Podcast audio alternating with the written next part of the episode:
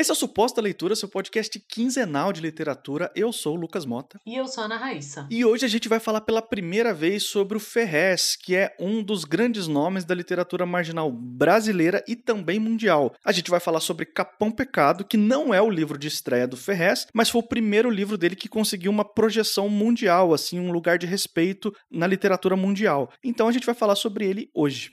Vocês vão lembrar quem é o Ferrez, porque ele é o cara que levou o Monark no acampamento do MTST um tempo desse, no início da pandemia, eu acho. Que ele foi lá no, né, no podcast, que vocês sabem qual é, e fez essa boa ação aí para ver se abria aquela cabeça dura. Sabemos que, né, pouco deve ter ajudado. E ele foi com bolos e levou o Monark. Então é, e assim, já que eu falei do Bolos, né? O Bolos também mora na. Eu acho que é na mesma região que São Paulo, de São Paulo que o Ferrez, não é exatamente, né, no Capão Redondo, mas é no Campo Limpo. E isso é o máximo que eu sei de geografia do estado de São Paulo. e outro ilustre, não morador, né, mas originado em Capão Redondo, é o Mano Brown. Então, é, hoje vamos falar de pessoas importantes em suas áreas de, de atuação na, nas artes. E esse livro, como o Lucas falou, não é o primeiro do Ferrez, mas ele é o mais conhecido até hoje. Ele foi publicado a primeira vez nos an no ano 2000, então já é um livro com mais de 20 anos. E é uma das obras mais comentadas quando você fala né, na chamada literatura marginal, sempre se lembra do Ferrez. Ele saiu já pela Planeta, por outras editoras. A edição que eu li é da Planeta. Um, um selo específico de ficção literária da, da Planeta que chama Tusquets Editores, que é um sei lá, um daqueles selos, né? Aquele guarda-chuva todo. Mas hoje ele está sendo pela Companhia das Letras. E eu vou falar depois um pouquinho sobre a minha edição específica, porque eu não, não cheguei a pegar a edição da Companhia das Letras, mas eu acho que vale a pena comentar alguma coisa. E Lucas, faz aí a aquela sinopse para nós. Com prazer. Aqui a gente vai ter uma história simples, um romance entre o Rael e a Paula. O Rael e a Paula que são moradores periféricos ali do Capão Redondo. A gente vai acompanhar tudo pelos olhos do Rael e em determinado momento ele vai conhecer a Paula, vai se interessar por ela e eles vão ter uma história romântica ali, uma tentativa de um romance ali em meio ao lugar que eles moram. A questão é que a estética que o Ferrez escolhe para contar essa história é aquela estética que a gente vê em várias obras obras por aí, tanto literárias quanto de audiovisual também, que é o slice of life, de você pegar um pedaço do cotidiano e transformar isso numa história que geralmente é feel good. Vira aqueles filmezinho aguinha com açúcar, sabe? Uns feel good movie assim, contando a história do cotidiano dos personagens e as pequenas conquistas e os, os pequenos conflitos do dia a dia. Só que o Ferrez faz isso com uma sacada muito boa de mostrar como que é o lugar que ele mora. Entendeu? Então, o Rael e a Paula, eles não estão envolvidos numa grande cena de crime diretamente, propriamente dito. Não tem uma grande cena de violência envolvendo os dois, mas a violência faz parte da vida deles todos os dias. Em algum momento eles escutam a história de alguém que tá fugido da polícia, ah, porque o vizinho da rua de trás, é, a polícia entrou na casa dele, baleou ele, ah, porque teve um tiroteio ali no, no, no, ba no bailão que teve ali na duas quadras para baixo, enfim, o slice of life do Rael e da Paula, ele não é feel good, nem um pouco feel good, pelo contrário. Eles, para eles, aquilo ali é o cotidiano, é o dia a dia, eles não se impressionam. Basicamente, a reação deles a isso é a reação que os personagens de um livro de realismo mágico têm quando estão diante de algum elemento mágico, eles não se importam, para eles é uma coisa natural, não é uma coisa especial que está acontecendo, olha só que coisa incrível que está acontecendo na minha frente, não, é, é todo dia acontece algo assim, tudo bem, faz parte da vida, e esse é o cotidiano deles, a gente acompanhar um romance slice of life, só que numa realidade que durante muito tempo foi negligenciada, ainda é, né, ainda não dá para dizer que ela parou de ser negligenciada na literatura. Mas esse livro aqui, O Capão Pecado, é um dos grandes expoentes para chamar atenção para uma realidade que estava sendo deliberadamente ignorada na literatura, em especial a literatura brasileira. Né, já que você já entrou nesse ponto da literatura marginal, ela tem uma diferença, tem todas, né, é entre a literatura marginal e a literatura que representa, sei lá, situações periféricas, é, minorias, essas coisas. Porque a literatura marginal, ela não só tem né, esse aspecto de, de ser feita por pessoas de periferia, geralmente, mas ela é feita para pessoas de periferia. E é uma literatura que ela não se pretende, sabe? Não, não basta o autor ser periférico. Geralmente as publicações é, elas correm meio à margem do, do mercado editorial também, que não é o caso desse livro do, do Ferrez, ele vendeu milhares né, de, de cópias e teve muitas e muitas edições, como eu falei, mudou de, de editora, foi publicado fora do Brasil, mas não deixa de ser um, uma literatura, não deixa de ser literatura marginal, mas não, não basta representar a periferia ou vir da periferia, tem, tem umas características muito peculiares, porque é uma literatura feita comunidade. A intenção dela é essa. É, e eu não sei, Lucas, se você chegou a pensar nisso, mas eu pensei, eu senti isso o tempo todo quando eu li, assim. Embora eu seja uma pessoa que veio de periferia, né, mesmo sendo aqui de Brasília, eu já morei na, na, na periferia do DF, assim, é, não era nem DF, essa, essa mistura aqui entre DF e Goiás, que é meio terra de ninguém, e depois fui morar em cidade satélite é, eu senti que não era uma literatura feita para mim, não era para eu ler, né? Assim, eu não era o público ou não era quem o Ferrez estava estava conversando. A intenção não era essa, embora, né, eu estivesse lendo porque é assim que funciona. A arte ela vai. Mas é diferente quando você vê esses slice of life ou você vê esse, esses quadros que representam periferia. E aí, na edição que eu li, por isso que eu queria falar dela, não sei se as outras estão assim, mas como ela era uma edição comemorativa de 100 mil cópias vendidas e tal, eu acho que são 100 mil, ela tem um, um texto inédito do Ferrez que abre o, o livro. E ele fala que esse é o livro que ele queria ler, então ele escreveu esse livro porque ele queria ler algo assim. E você percebe isso no livro, ao longo do livro sabe? Ele não tem. Não é que ele não tenha os cuidados editoriais que outro livro teria, que um livro, sei lá, mais voltado para academia ou mais comum, né, como uma publicação mais mais corriqueira.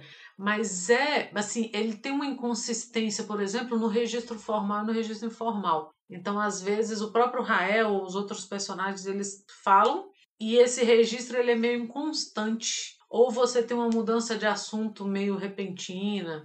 E isso não é, dentro do, da proposta, ele, isso não é usado de, de forma a criar uma estranheza ou a mostrar alguma coisa. É assim, porque foi assim que o Ferrez escreveu. É uma coisa mais crua, sabe? Eu não, não sei muito bem se a palavra, se o termo seria esse, mas é, uma, é mais cru.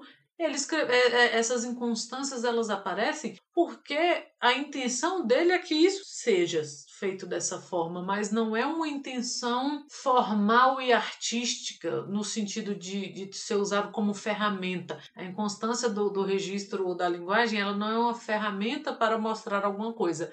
Ela é o modo como o Ferrez escreve, porque é o modo como ele colocou no papel. É meio assim, a coisa é mais crua, sabe? E a partir desses detalhes que eu percebi que essa intenção. E no final desse livro, você tem o um texto do Mano Brown, você tem texto de amigos do Ferrez, tanto que viveram com ele no Capão Redondo, quanto grupos de rap ou personalidades do rap, assim, que, que são conhecidos dele lá da região, e todos eles falam que, são, que eram vizinhos, ou que moravam na rua de cima, ou que moravam na outra quadra e tal, do Ferrez. Então você percebe que, isso, que o livro foi escrito para essas pessoas. Era com elas que o, que o Ferrez estava falando, era para elas que o Ferrez queria mostrar a história do Rael dentro daquela daquela realidade que essas pessoas conhecem muito bem, porque é o cotidiano delas. Então, é, não é usar a periferia ou usar personagens periféricos como instrumentos artísticos para me pintar uma realidade. É a realidade e as personagens como elas são.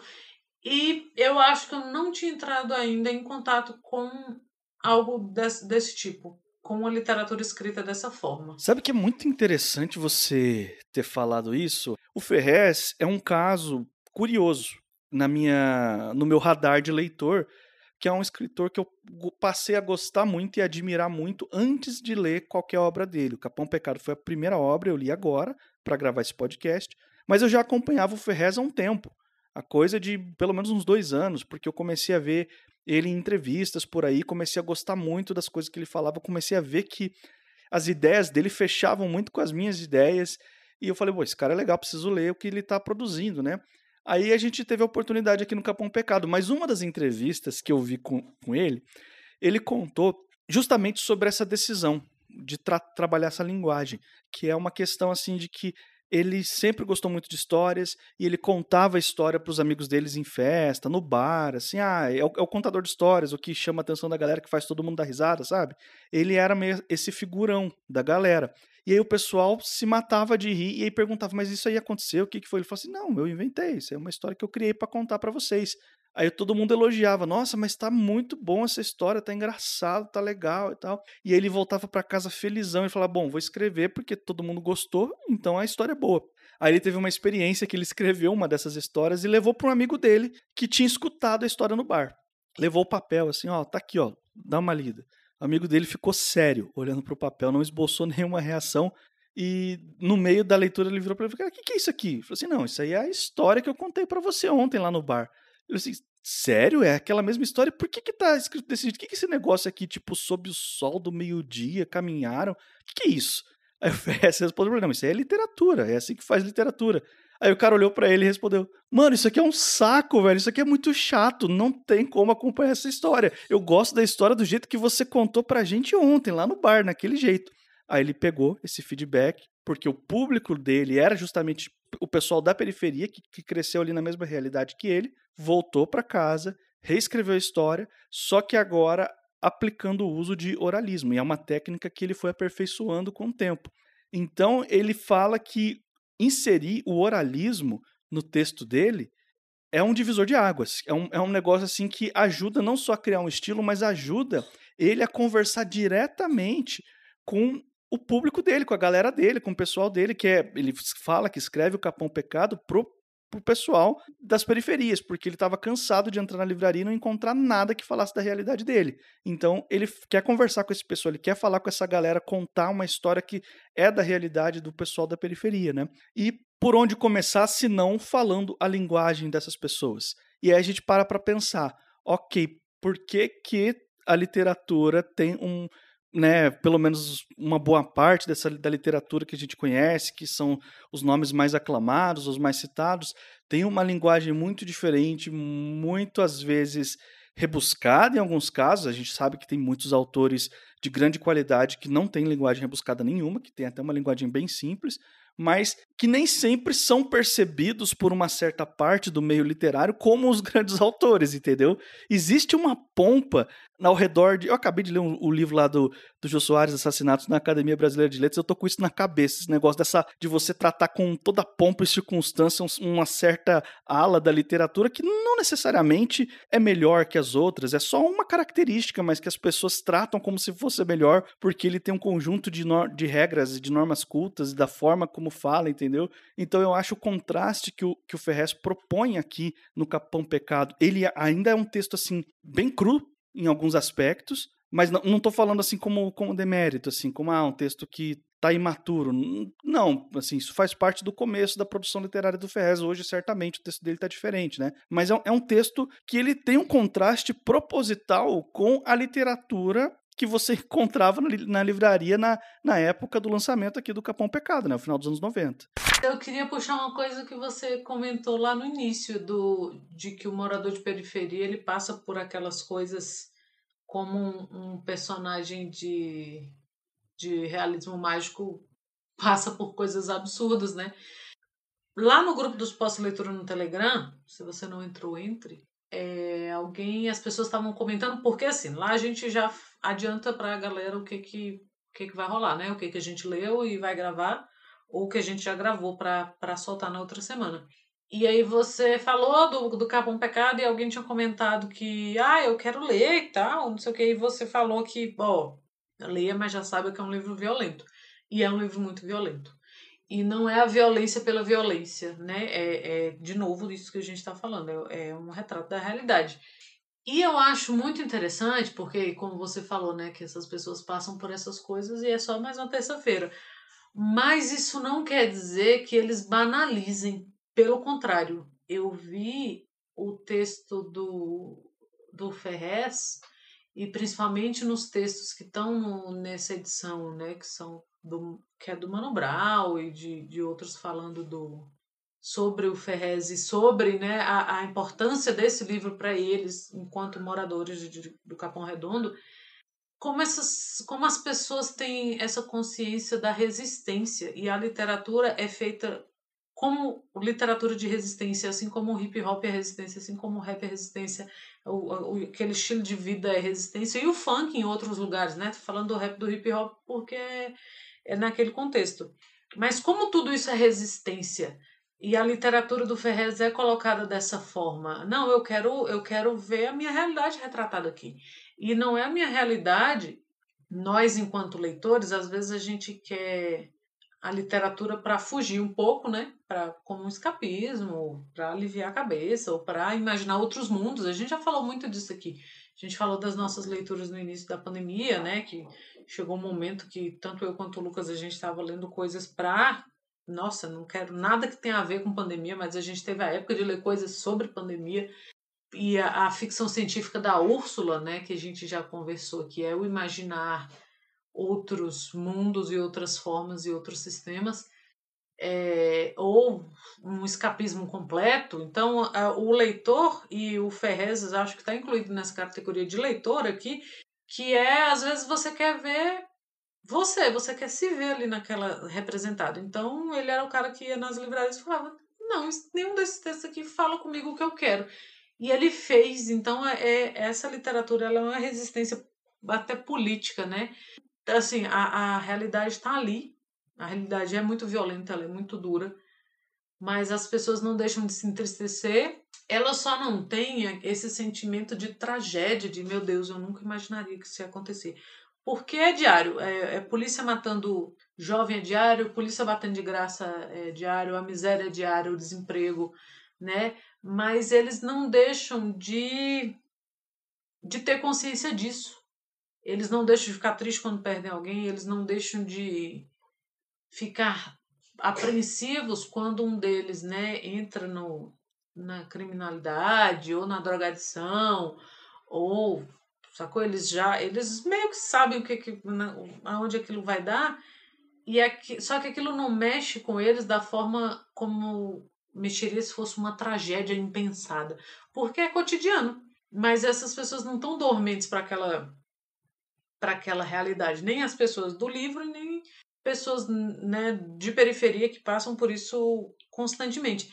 Então é um, um livro, né, como diz, pa, para os mais sensíveis, vocês cuidado, mas é, é, muito importante a gente ter essa consciência. E eu gosto muito da forma como ele coloca né? Porque a gente acha assim, ah, a pessoa tá na favela, então para ela drogadição e violência é normal. E não é assim. Eles ficam sempre muito apreensivos quando alguém vai por esse lado. Eles têm muito, falam muito, o Rael e outros personagens falam muito na ideia de que você porra, tem que estudar, sabe? Você vai ficar nessa, pô, você desenha. Tem um momento que ele fala para uns amigos assim, pô, você desenha tão bem e tá aí, sabe?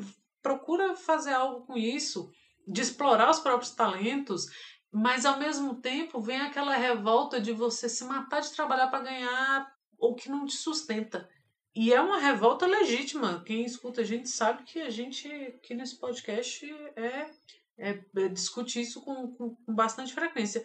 Que é o, porra, tá, eu tenho que estudar e trabalhar para melhorar de vida, porque eu quero dar um, um futuro melhor para minha família. Muitos deles tem esse apego com a mãe, né? Sabe que a mãe tá ali se matando. O Rael tem isso, os outros amigos, assim, porra, minha mãe tá se matando em casa de madame para me dar uma vida aqui que eu consiga, sabe, tentar sair desse lugar e não não fisicamente do lugar, porque você também tem um apego com, com a região que é um apego legítimo, é onde você construi os seus afetos, é onde você nasceu, é onde você cresceu, ou no caso dos pais das personagens que vieram geralmente do Nordeste, né, onde você está ali procurando uma vida melhor, não significa que você tenha que sair desse lugar, mas é buscar condições viáveis de vida naquele lugar, educação, segurança, sabe? E eles têm essa vontade.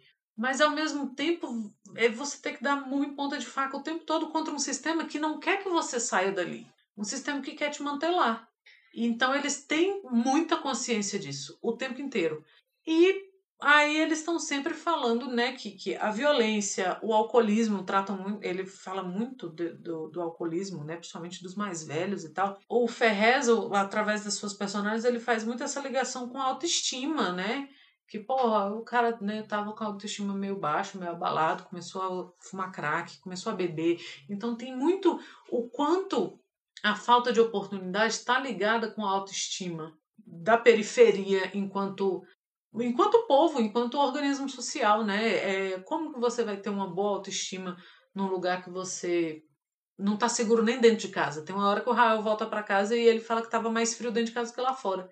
Então você não tem é, acolhimento, aconchego, você não tem segurança porque uma bala perdida pode, né? Que não existe bala perdida, sabemos que elas são bem direcionadas, mas uma tragédia pode te atravessar a qualquer momento. E como isso se relaciona com a autoestima e com a vontade de mudança daquelas pessoas. Essa questão de que tem cenas muito violentas, muito incômodas, assim, que mexem com você, mas a cena que mais me incomodou, que, que mais me deixou triste, não é uma violência física. É, é justamente essa cena aí que você acabou de mencionar, que ele volta para casa e tá mais frio dentro da casa dele do que fora. E aí tem um momento que envolve ele indo lá no quarto ver como é que a mãe dele tá dormindo, se ela tá com cobertor e tal. Cara, essa cena eu fiquei destruído. Eu fiquei assim, meu. Porra, é triste mesmo. Nossa. Como que você vai pensar, porra, eu tenho que estudar porque amanhã eu vou ter uma prova cedinho, sabe? Ah, eu tenho que levantar cedo, atravessar o bairro aqui porque eu vou ter que trabalhar para conseguir juntar uma grana. É muito difícil você conseguir se concentrar e focar em qualquer objetivo que seja quando você tem uma realidade dessa. O, o Rael ele não tem uma, um relacionamento necessariamente violento com o pai dele. Entretanto, o pai dele tem problema de alcoolismo. Ele muito frequentemente ele entra em casa, o pai dele está caído no chão. E ele já nem liga mais, ele sabe que é assim. Entendeu? Então, como é que o cara vai ajeitar as ideias? Como é que o cara vai focar nos objetivos, tendo que pensar nisso tudo? Muito frequentemente ele fala que às vezes ele sai de casa para não pensar nos problemas de casa entendeu? E quando ele encontra problema na rua, como é que ele faz? Para onde ele vai? Entendeu? Ele vai voltar para casa, porque lá na casa dele ele não vai ter um sossego também. Então, toda essa realidade pesa muito para ele. É uma coisa assim que você vê que ele está tentando, você vê que ele, poxa, eu tô. Ele começa o livro, ele trabalha, ele é funcionário de balcão de uma padaria, que, por curiosidade, é também um dos primeiros empregos que o Ferrez teve na vida real. Ele trabalhou numa padaria, então aí uma referência, né, à, à vida pessoal dele. Muito pouco tempo depois, ele, o Rael consegue uma oportunidade numa metalúrgica, ele vai trabalhar lá nessa metalúrgica, consegue esse emprego. E aí você vê que ele tá assim tentando, de verdade. Ele, poxa, eu preciso conseguir, conseguir alguma coisa melhor, preciso sair daqui, preciso, sabe, ter uma vida mais digna.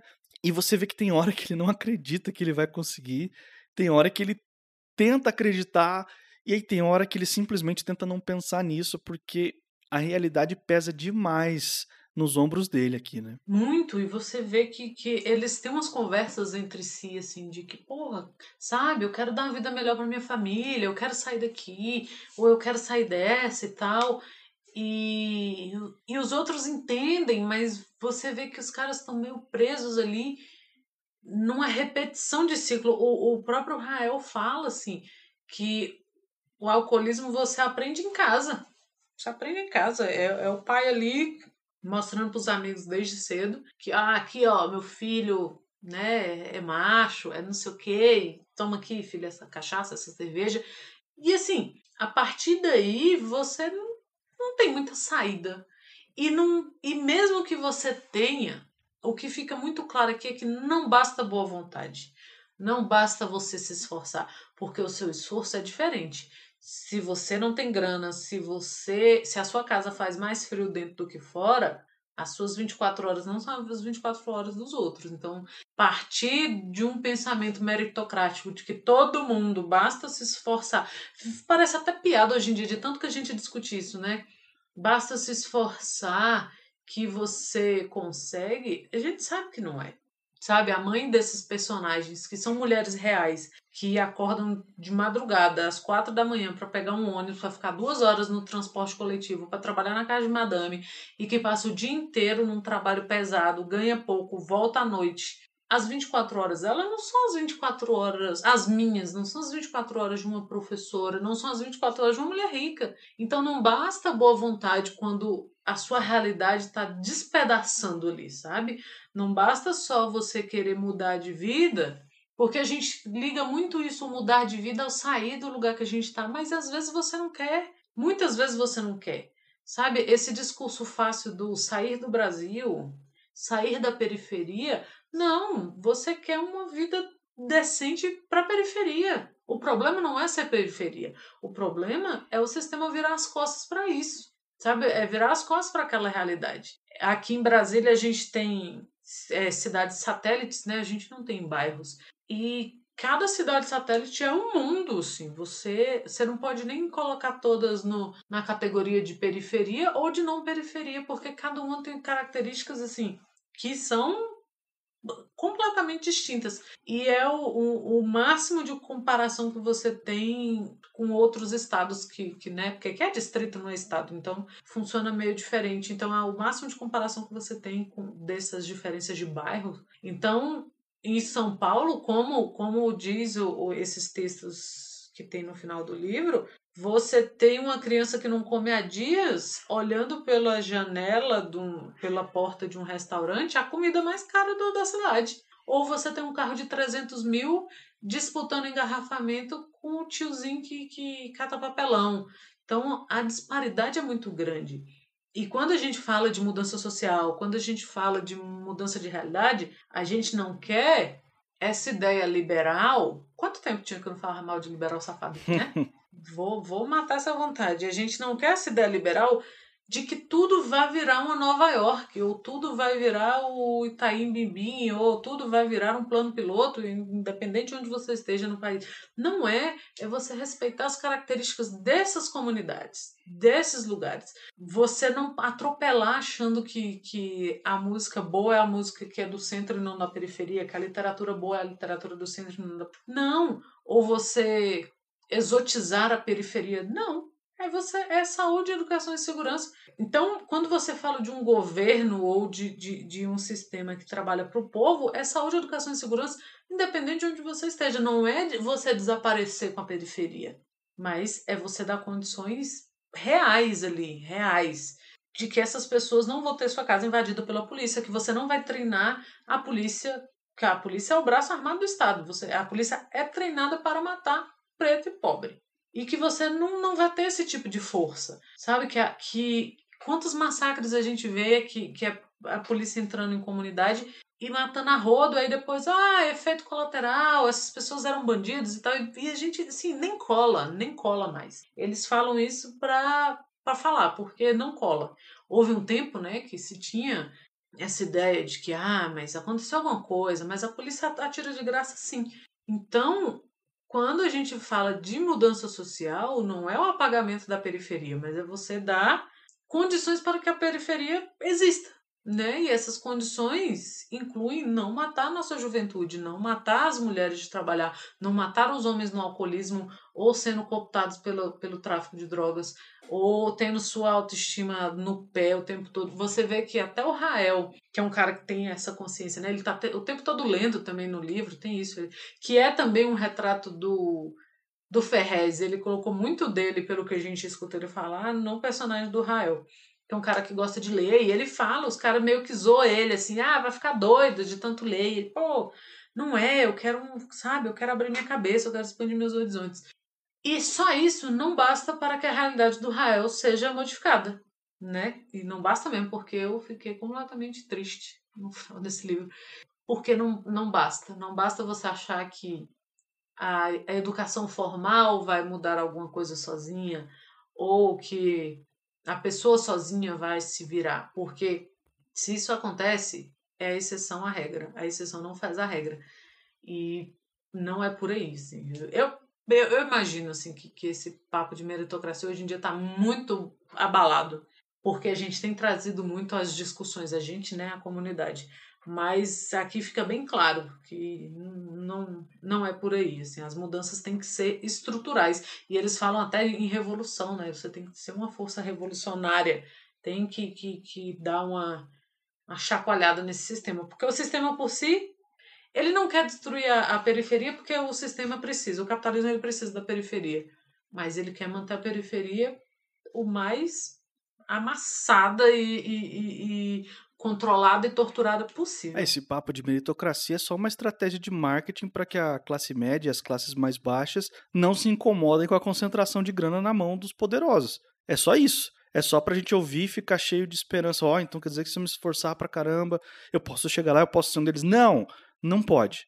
É, não tem vaga mais para bilionário, entendeu? Não tem vaga mais na elite. Tem, tá sobrando vaga lá embaixo, nos passa fome. Ali é que tem vaga, entendeu? Esse papo de meritocracia é só pra gente encher o olho de lágrima e achar bonita a trajetória dos, dos milionários e achar que a gente pode ser um deles. A gente não pode, porque a sociedade não está estruturada de um jeito que todo mundo pode ter essa mesma quantidade absurda de dinheiro e de poder. Não dá. Os recursos são limitados. É o suficiente para todo mundo, mas não com, com esse com essa disparidade. Assim, tem o suficiente para a gente viver com dignidade, todo mundo, mas não com grandes concentrações na mão de uma meia dúzia só, entendeu? Meritocracia é uma mentira, entendeu? Acredita quem quer. É, eu queria ler um trecho que eu tinha separado aqui, que eu acho que faz muita referência ao que a gente sempre fala aqui nessa, nesse podcast. Abre aspas. Para pessoas como eles, na situação em que vivem, só lhes resta uma música, uma promessa, um compromisso, uma letra extensa e com muito conteúdo, que não raramente é interrompida por disparos. Fecha aspas. É um livro de 20 anos e que pode ter sido escrito amanhã, infelizmente. Assim, muito. Embora hoje em dia a gente tenha voltado os olhos. A gente, né? Sei lá, pessoas no geral, voltam mais os olhos para isso, porque, é como eu falei, né? A literatura como resistência, o rap, o hip hop estão aí. O Mano Brown, que é o grande. Né? Não tem como falar de Ferrez e não lembrar do Mano Brown. Aliás, estou esperando o Ferrez no podcast do Mano Brown, hein? Eu acho que vai rolar, hein? Porra. Ah, eu acho, porra, for, for o ridículo do Holiday, não vai.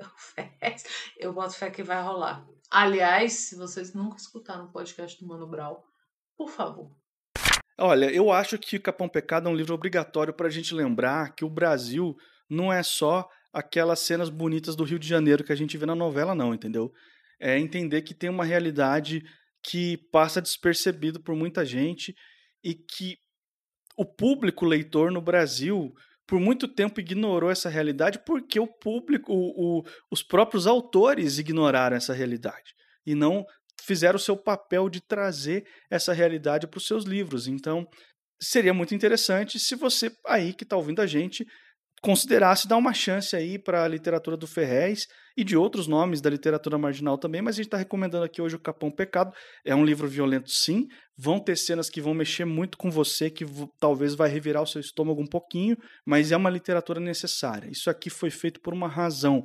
Essa realidade está sendo mostrada por um motivo muito claro. É uma realidade terrível que vem sendo muito ignorada. E quando você for dar uma chance para o texto do Ferrez, presta muita atenção na forma textual, na maneira como ele constrói as frases dele. Eu vou dar essa dica aqui.